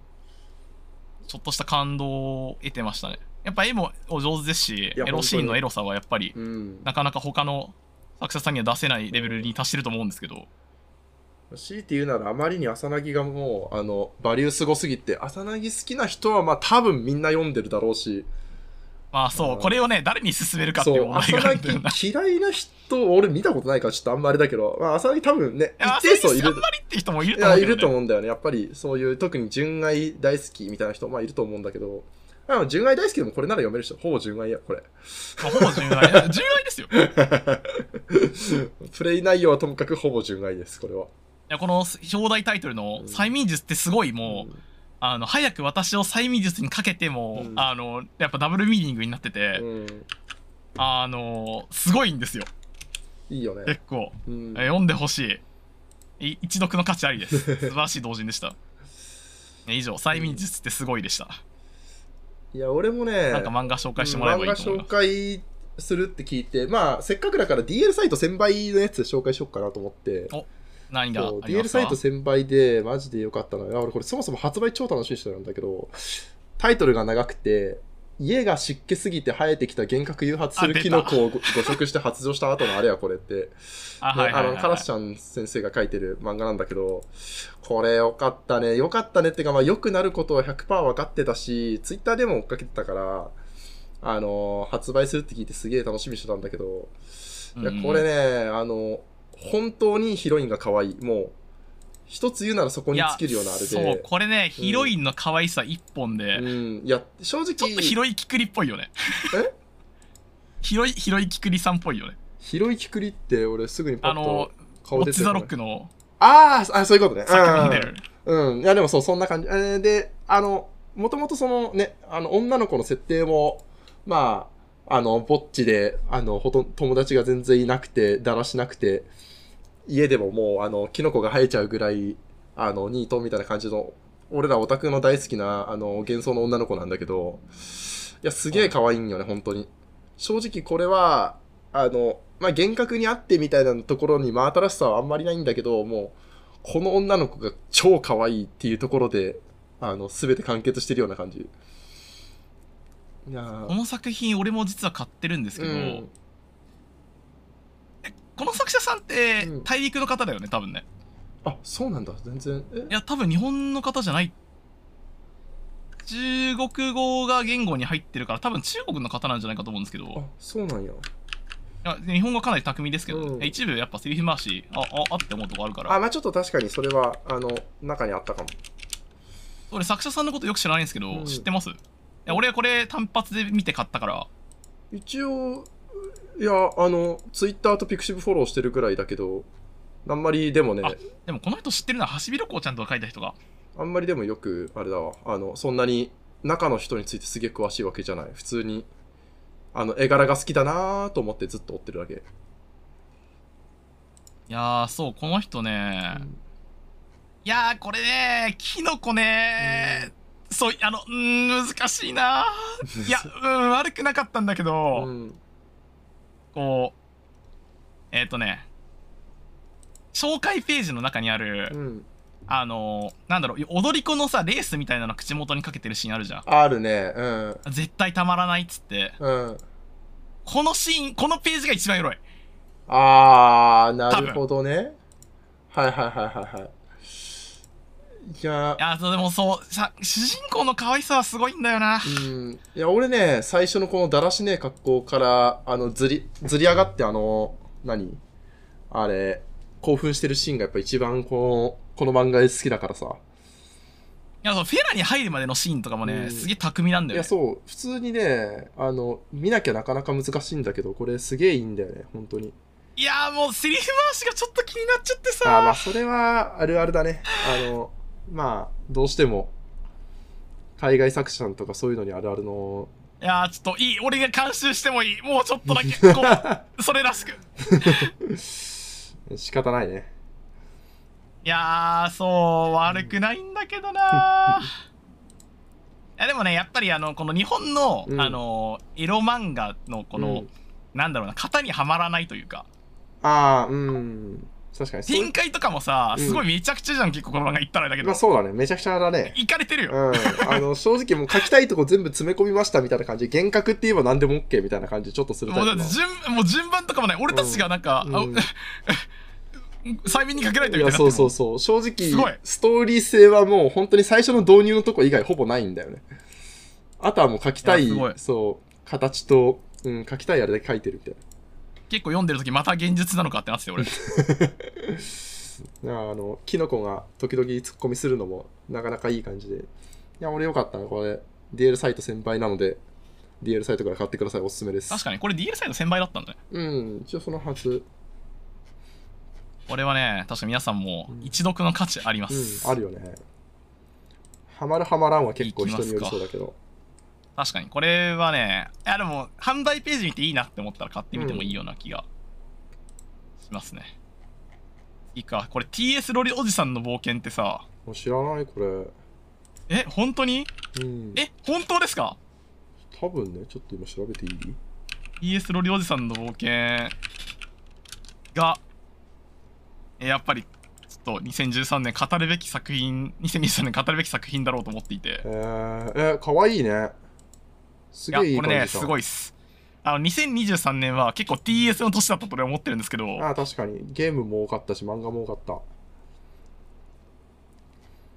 やっぱお兄ちゃんおしまいから始まりましたからね今年は。まあまあ、確かに。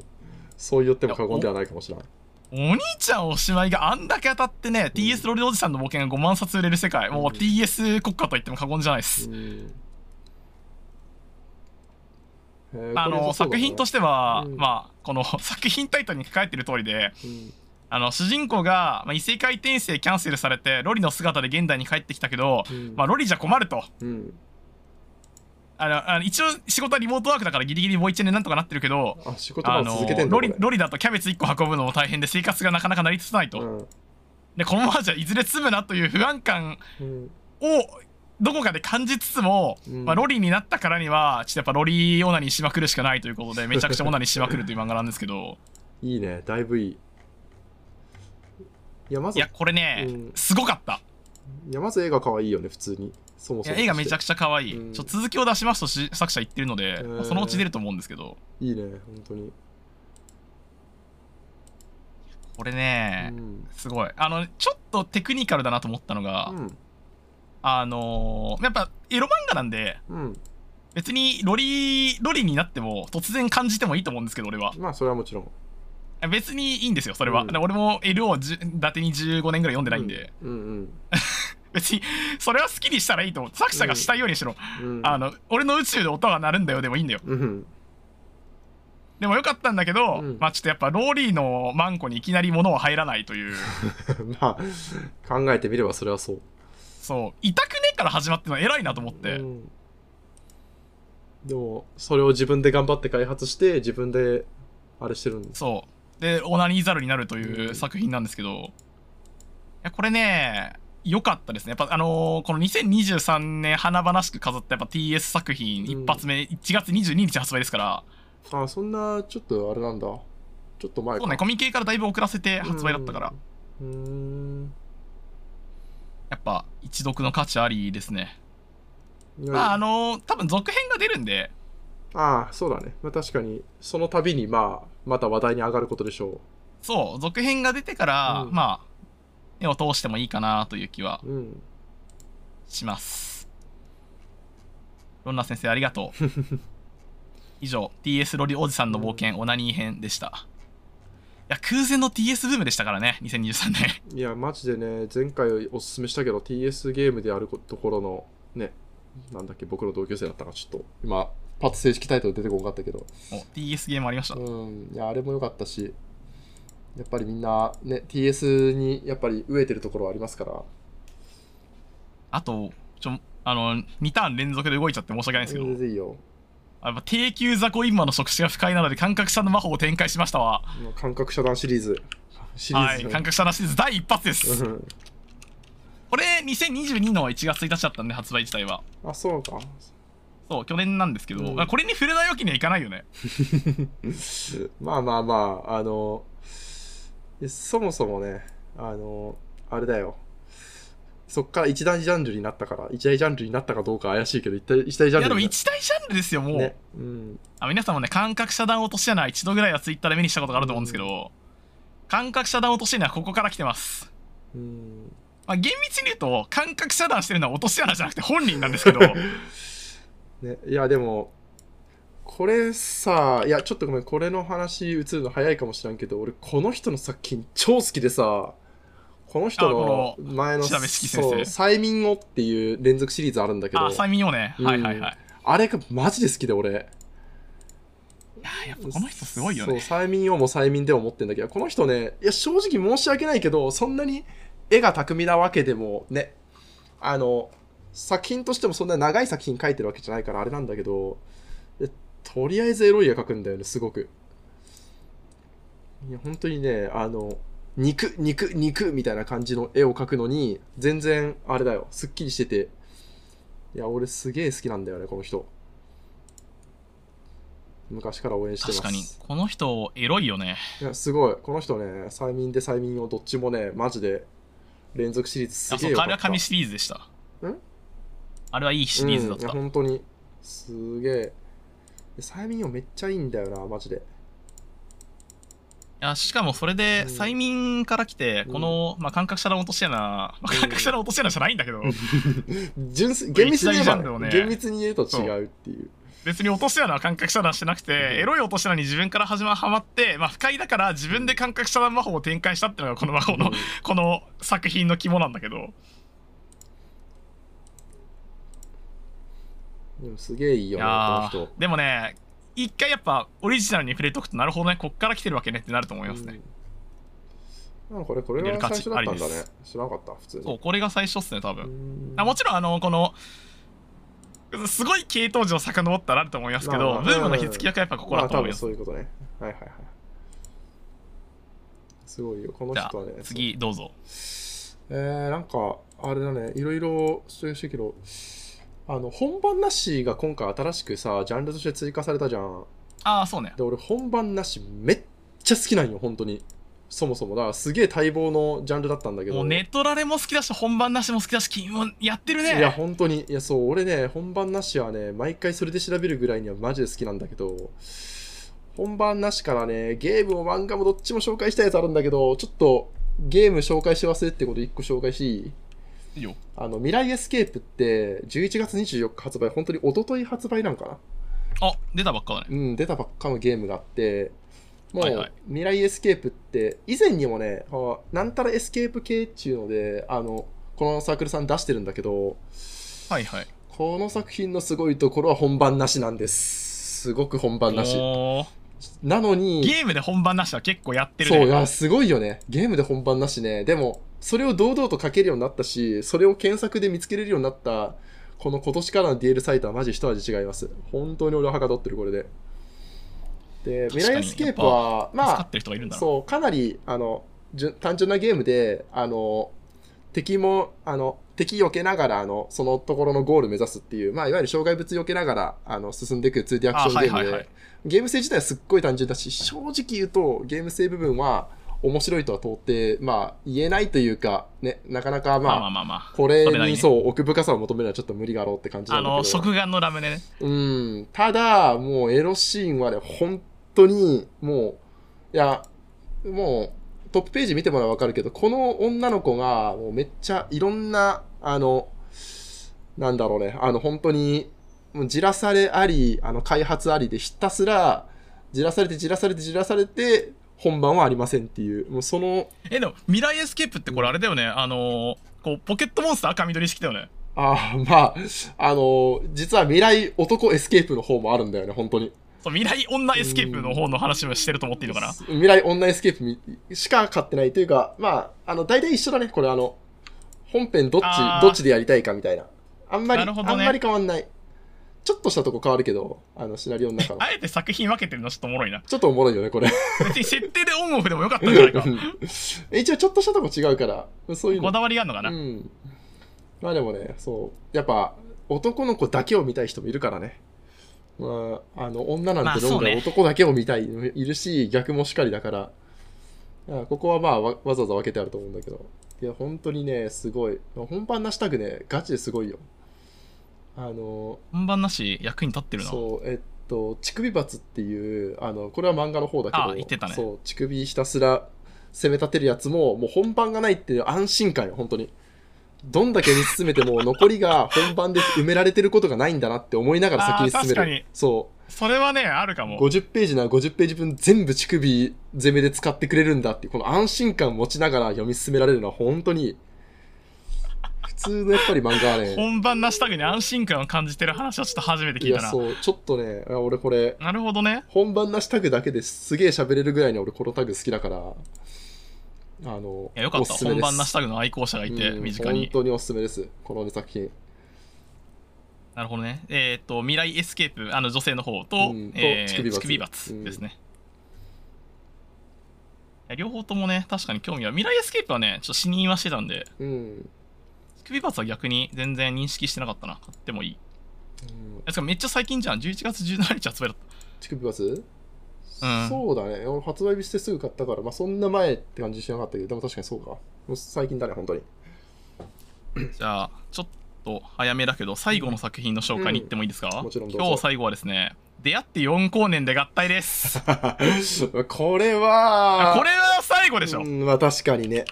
今日はこれで終わりだよ。うん ちょっと紹介の方お願いします。えーえーサークル名太ったおばさんう、んえー作品名出会って4光年で合体なんですけど、うん太ったおばさんという人をもしかしたら知らないという方もいらっしゃるいやそんな方いないと思うんですけど、いらっしゃるかもしれないので、うん一応補足しとくと,、うんえっ、とまあ少女、うん。基本的には少女を書き続けている方で、まあ、作者性について俺全く何も知らないんですけど、うん。我々は我々 DL サイトの厄介オタクたちは、うん。あの太ったおばさんの作品が出たら、うん。太ったおばさんの作品新作出てるじゃん言ってよっつってツイッターで騒ぐっていうのがもうお決まりのまあね、みんな待ち望んでるからね。そうなんですよね。まあ、過去作で有名だったのは、えっとお菓子作りアイドルギミーエッチな秘密の特訓漫画っていうのがあって、まあ我々のサイドではギミーと呼ばれてるんですけど、うん。まあ、これは明らかにマインちゃんを意識した。あそうだね。もうマインちゃんつっても知らない人もいるかもしれないんですけど、まあ、成人してる人間は知っててほしいけど、よく考えたら俺は30歳か。まあ、クッキー、うん。クッキングアイドルマインちゃんっていうのが 昔あのこの実際の NHK の番組で NHK だよね多分ね。そうだね。教育の番組であって、うん。あのそれをモチーフにした作品だったりしたんですけど、まあそれ以降もね催眠ものだったりあの純愛ものだったりいろいろこう俺凝ったギミックの淡漫画をたく原さん、さん書いてる。淡原さんがやっぱり、もう太ったおばさんの中で衝撃的な作品だったから、いやーあれもす留ごかった学しないで淡ね原さん、いい作品なんですよ、本当に。ね。どれもねすごいですよ、さお砂糖甘々エッチの法則もすごいですからね、うん。いや、どれもすごいよね、本当にすごい。どれもすごい。だからねどれもねまあすげえ抜けるかって言ったらそういうわけでもないんだけど、うん。作品にもよるけど。えでもねエロシーンのね、うん。あの力の入り方も結構すごいんだよな。すごいんだよね。いやー。読んだ後ちょっと疲れるもん。まあ、特に今回のこれとかは本当にそうだったね。あでそう作者はそんな感じなんですけど、うん新作この「出会って4光年」で合体はマジですごいですうん。あのーまあ、よくこのエロゲーの古来よりの評論で、まあ、しこるつもりでパンツ脱いでゲーム始めて、うんあのー、2時間後にパンツを履いてたみたいなあるじゃないですか ああいう系なんですよねそうだね。正直そういう系だね。まあ言ってしまうと SF ですよねこれはもうまあ、最初からちょっとあれって思うような感じの、どっかが、最初ね、田舎からスタートして、いわゆるね、田舎の、まあ、ありそうな雰囲気から、ちょっとずつおかしくなってくんだよね。そうなんだよねやっぱ神うん。神とので結構伝統派のボーイミーツガールですよね序盤は、まあ、全然ボーイじゃないんですけど、まあ、まあでも、まあ、まあ、でかいくくりのボーイミーツガールだね。うん。でそこから、うん。まあ、世界というのがどのようにあるかみたいな話になっていくんですけど、いうん。正直めっちゃ文字が多い。もう超文や字が多い。文字文字の量すごすぎ。あのね早川 SF かと思った俺。いやそこは正直あのまあ良くもあり悪くもあるけど俺らにとってはもうかなりご褒美に近いので。まあそうですね、ちなみに言っとくとこの作品今同人作品として紹介してて1100円なんですよ。うん。で皆さん何ページぐらいだと思います、まあ、50ページぐらいかなとか思いません、ままあよくあるのは50ページぐらいのね。あそう1100円ならまあ50ページぐらいでダウンロード販売ならね、まあ、この作品表紙プラス382ページです。だってそんなあったんだ。信じられんあまりにも。ちょっと俺想像しとったよりも長かったまあでもそうだ。いやその分の読み応えがねガチである。いや単行本1冊分あります。で最初にエロシーンがあります。そっからね終わんないんだよね全然。まだ次もエロシーンがあるでね読み進めてってまだエロシーンがあるそっからエロシーンがないんだよね。ないないないエロシーンがないないないない終わりって感じそうすごいいやでもだからこそ最後のカタルシスもすごいしそもそもね女の子可愛いんだよなまあこれは全ての作品に共通だけどいやそう主人公はねちゃんと肝なんですけど、うんあのーまあ、読み進めていけばですようん彼が彼こそが主人公なんだと分かるはずです皆さんも、まあ彼じゃないといかんかったわけですからね。そう彼じゃないといかんのですよ、うん。まあいやヒロインの名前もね、うん。クエンっていう名前なんですけど、うん。よかったですね。いやマジで可あ愛いんだよ、ね、のあまり喋れることがないですね気づいたら。うん。いやただ本当に注意するべきはなんか俺とかそうなんやけどできれば漫画の終わり際でしっかりあの出してで漫画の最後の読後感まで味わいたいっていうのが俺の気持ちとしてあって漫画の序盤の方でこのシーンめっちゃやろうっつって出しちゃうとさ次からのそのエッチの流れについていけなくなるじゃんテンションが。確かに。ただこの作品本当に難しいんだよね。多分序盤の方で一回出しといた方がいいいや そうあのね出すぞ出すぞと思ってうん。この作品読み始めるとちょっと平成に読めないからめんどくせえなってなっちゃうから。なっちゃちょっとあのちょっと賢者タイムぐらいで読み始めた方がいい、うん。いや、本当に、序盤のエロシーンもめっちゃエッチだし、最後のエロシーンもめっちゃエッチなんだけどね、あまりにその中間が、マジで、無のシーンが長いんだよね。まあ、無、無ではないんだけど、正しくは。無じゃない必要なシーンなんだうんけど,、必要だけど。あのエロ同人漫画としては無なんだよね。でそう、本当にね、あの、その間、チンコが一回も反応しないシーン、本当におっさんとかしかが出てこないシーンがね、かなり長い。いやすごい俺たちは一体何を見せられてるんだがね200ページぐらい普通に続くから、プラスで、最後は結構、まあ、語る質はでかいけど、結構あっさりしてるからね。まあその最後の語りはあっさりしてる、そう、からこそ、ね、最後で出そうと思って間に合った場合、まあ、ページを戻して抜いていただくか、そう、この作品はすごい作品だなと思って、一回その、オナニー自体を中断していただくか、どっちかしかない。そうですねまあ主人公が最初にクエンに会いに行くシーンがあるんですけど、うん。クエンってすごい町の島の外れたところに住んでて、うん。まあもう異界みたいな場所に住んでるんですよね。超超遠い、うんね、あの表現も島のすごいよ、ね。外れも外れに住んでてでここすごいっす、うん。主人公肝があの10ページぐらいもうすごい、あの岩や岩や森や、うん。あの鳥居をくぐり抜けてうん。歩いていく様子が10ページ何のセリフもなく書かれてるんですよ、こんなこと許されるんだって思って。でも本当に、だからこそすげえあれだよね。なんか、あの、非現実感が伝わって、いや、すごいね、作品引き込まれるんだよね。それまでで文字多いなと初思めてってても。このヒロイインに会って、うん。あの超長文で、うんヒロインの説明があってその後無言なんですようん。えすごいね。いいよね。で、やっぱ女の子に出会ってからが、まあ、超エッチだからね。いやエッチですね、うんこれのこの緩急のつけ方が、うんやっぱこの382ページっていう超長編じゃなければできないうん。超ド級の緩急ですよこれはうん。いや、すごい。あの体験してほしいみんなにもこの漫画をいや、でも、まあでも、強いて言うならね、まあ、これスタート大丈夫かなっていう心配はちょっとある。あそうちょ不当場のねこの世界観にね、入っていくのにねちょっとあれかももっと、あの、入りやすい作品、それこそさっき言った、あのね、えっと、マインちゃんじゃなくて、えっと、なんだっけ？ギミーねギミか。ギミとか、あの、淡原さん。まあ、淡原さんになってくると、ちょっとやや SF かなり濃厚になってくるけど、でもそう、そういうとこの方がよっぽど入りやすいからね。まあ、そういうところで一回ちょっと入っ、てある程度慣れてから読んでいただく方が、より楽しめると思う、俺は。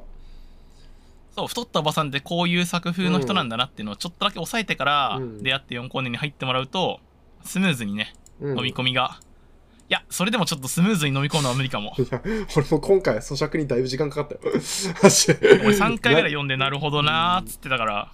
いや、まあまあ、1回目でもね、すごいなんか、読後感爽やかですごい、あ、いいの見たなって感じする。すごいいや。大傑作です、うんこれが突然 DL サイトに生えてくるというところにうん。もしかしたら同人エロというものの意味があったのかもしれないです、うん。いや、いいんですよ、本当に。そうですねまあ夏前か6月17日発売だからに出ましたけど、うん。うん。まあちょっと出会って4光年で合体を読まずに2023年はちょっと越せないということでうん。あの時間のある時にねゆとりを持って読んでほしい作品ではあるんですけど、本当にそうです。まあ、あのあんまりね持ち上げすぎてもねあのこんなもんかってなっても俺も悲しいですから、まあね、いろいろ、漫画も当たり前やけど、向き不向きや、あの、感性の違いがいろいろあるからね。あると思うんででもこ大きな心でね広く持って読んでもらえたら大変楽しめる作品なんじゃないかなとあの俺たちの咀嚼に耐えうるだけの重みのある作品だと思いますようん、本当に楽しいですよ、本当に。うん、いやこれはね読んでほしいです、うんといったところで、えー以上太ったおばさん出会って4光年で合体でしたね。いや、素晴らしい。今回もなんだかんだで長くなったね。全然用意した分、喋れてないけど。まあまあこんなもんで今回もいいでしょう、できればね年内にもう1回ぐらい撮りたいなと思ってるんでおー12月にもう1精力的だね本撮れればいいなと思ってますまたちょっとよろしくお願いします。よろしくお願いします。それではねあお便りくれた皆さんもありがとうございました。ここまで聞いていただいた方もありがとうございます。それでは今回はこの辺でありがとうございました。ありがとうございました。